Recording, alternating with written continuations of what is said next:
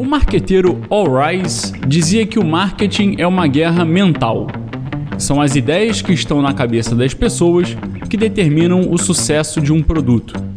Eu sou Paulo Dias e vou explicar a necessidade de entender o ser humano para ser um bom profissional de marketing.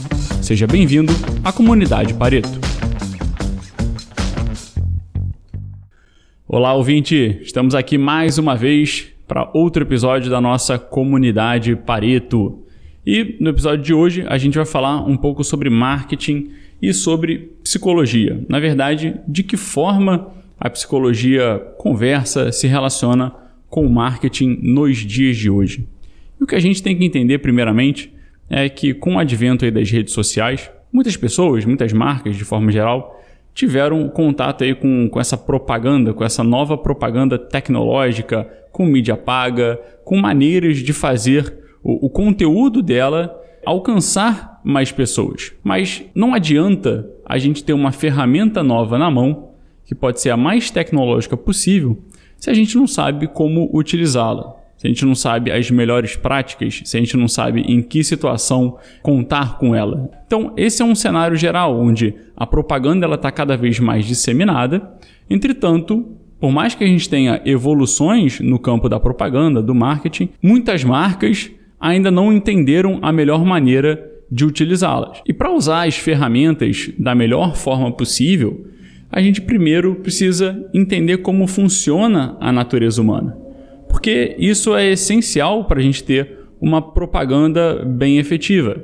Quando eu digo psicologia humana, saber quais são as necessidades reais dos nossos clientes, com quem nós estamos falando, né? quais são os nossos clientes, o que é interessante da marca ofertar, trazer como valor, trazer como promessa de mudança para aquele cliente. Né? Então, por que as marcas comumente fazem pesquisas, buscam entender o, o comportamento do, dos compradores, buscam entender como funciona a cabeça né, da, daquele potencial cliente na hora de tomar uma decisão? Porque ela quer ser a mais acurada possível, a mais assertiva ali na comunicação dela. Então, tudo isso envolve esse campo da psicologia humana. Então, uma propaganda, seja para gerar engajamento, seja para gerar um, um, desejo de compra, é, ela precisa tocar no íntimo da, daquele cliente, é, ela precisa bater no ponto certo, entender o que aquele cliente preza, o que ele não dá valor, a melhor maneira de, de convencê-lo a tomar alguma ação. Por isso, grandes marqueteiros também precisam ser especialistas em, em emoções humanas. Eles sabem que se querem gerar valor, é necessário criar um, um vínculo. Né? Esse contato de uma vez só não é interessante para as marcas. Elas precisam que os compradores se transformem em verdadeiros propagadores da marca. Não só fiquem satisfeitos com a experiência, mas divulguem aquilo que eles vivenciaram. E esse vínculo só acontece né, quando realmente a marca toca ali no íntimo da pessoa, descobre realmente a melhor maneira de acessar a pessoa internamente, naturalmente entendendo como funciona a psicologia humana. Por isso que é cada vez mais comum a gente ver propagandas cada vez mais customizadas. Muitas vezes as propagandas vêm até com o nome da pessoa, né? As marcas já conseguem entender o nome, quem está comprando, muitas vezes o próprio comportamento de compra. Olha, eu sei que essa pessoa costuma comprar o meu produto de 3 em 3 meses, então eu vou conversar com ela agora, daqui a dois meses e meio eu começo a entrar em contato de novo com ela para cativá-la a renovar e comprar mais uma vez comigo. Então, a gente percebe que todo, todo o arcabouço de ação das agências de marketing, das empresas de uma forma geral, está extremamente conectado a sensações, a emoções, a hábitos de compra também.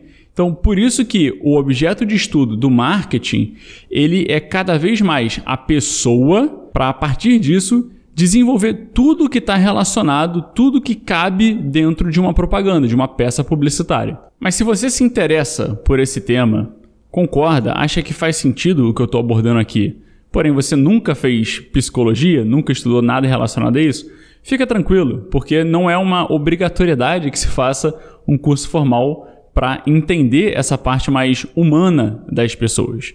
Não é necessário fazer psicologia para ser um bom marqueteiro, mas é necessário que você substitua né, esse gap de uma outra forma. E de que forma você pode fazer isso? Adquirindo cultura. Cultura suficiente para entender a sociedade e as pessoas. Então, um tipo de cultura que você pode adquirir é a partir de leituras clássicas. Leituras, por exemplo, de clássicos da literatura.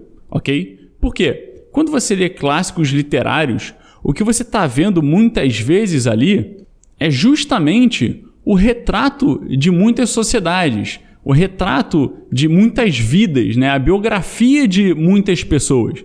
Por exemplo, um livro aqui que eu gosto bastante, que é do Nikolai Gogol, chama O Inspetor Geral conta uma história, não vou dar um spoiler aqui não, tá? Mas conta uma história, se passa ali dentro de uma cidade, vai chegar uma visita nessa cidade, por isso a, a, cidade ela começa a se mobilizar de maneira geral. Então a gente percebe que isso poderia muito bem acontecer na cidade na qual a gente mora. Então a partir de uma história como essa, você consegue perceber o comportamento humano situações corriqueiras, de que forma as pessoas agem, o que elas prezam na tomada de decisão, qual o sentimento delas frente a essas situações e por aí vai.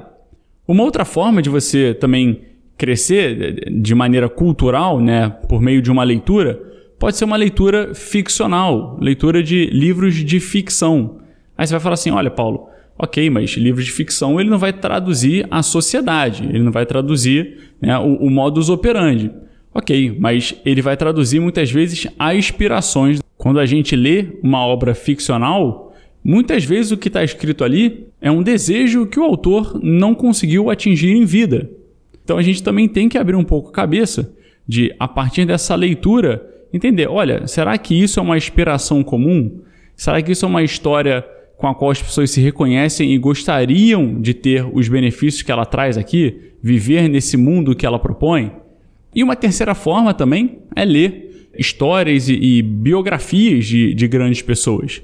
Então, ter o contato ali com o humano, propriamente dito, é, a partir disso você consegue entender traços de personalidade, você consegue entender maneiras com as quais as pessoas agiram perante certas dificuldades. Então, ali é uma história real mesmo, né? Situações que aconteceram e as pessoas articulando dentro daquela situação. Então a biografia também é uma maneira muito clara de você entender mais o ser humano, emoções, aspirações e por aí vai.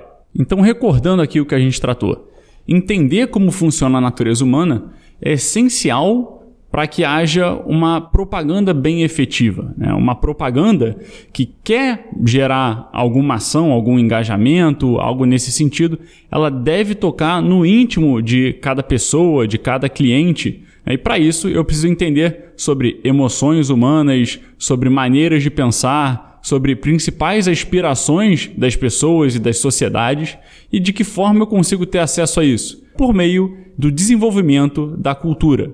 Como desenvolver cultura? Lendo livros, lendo clássicos, né, literatura clássica, lendo biografias, lendo obras ficcionais. É a partir disso que a gente vai conseguir ter um compilado dessas experiências sem necessariamente vivê-las e, tomando isso como exemplo, conseguir atingir o cliente da melhor forma possível. Espero que você tenha gostado do conteúdo desse episódio, relacionando um pouco da psicologia com o marketing. Deixe seu comentário aqui embaixo para a gente entender o que você percebeu a partir da nossa exposição e a gente se vê no próximo episódio. Um abraço e até lá!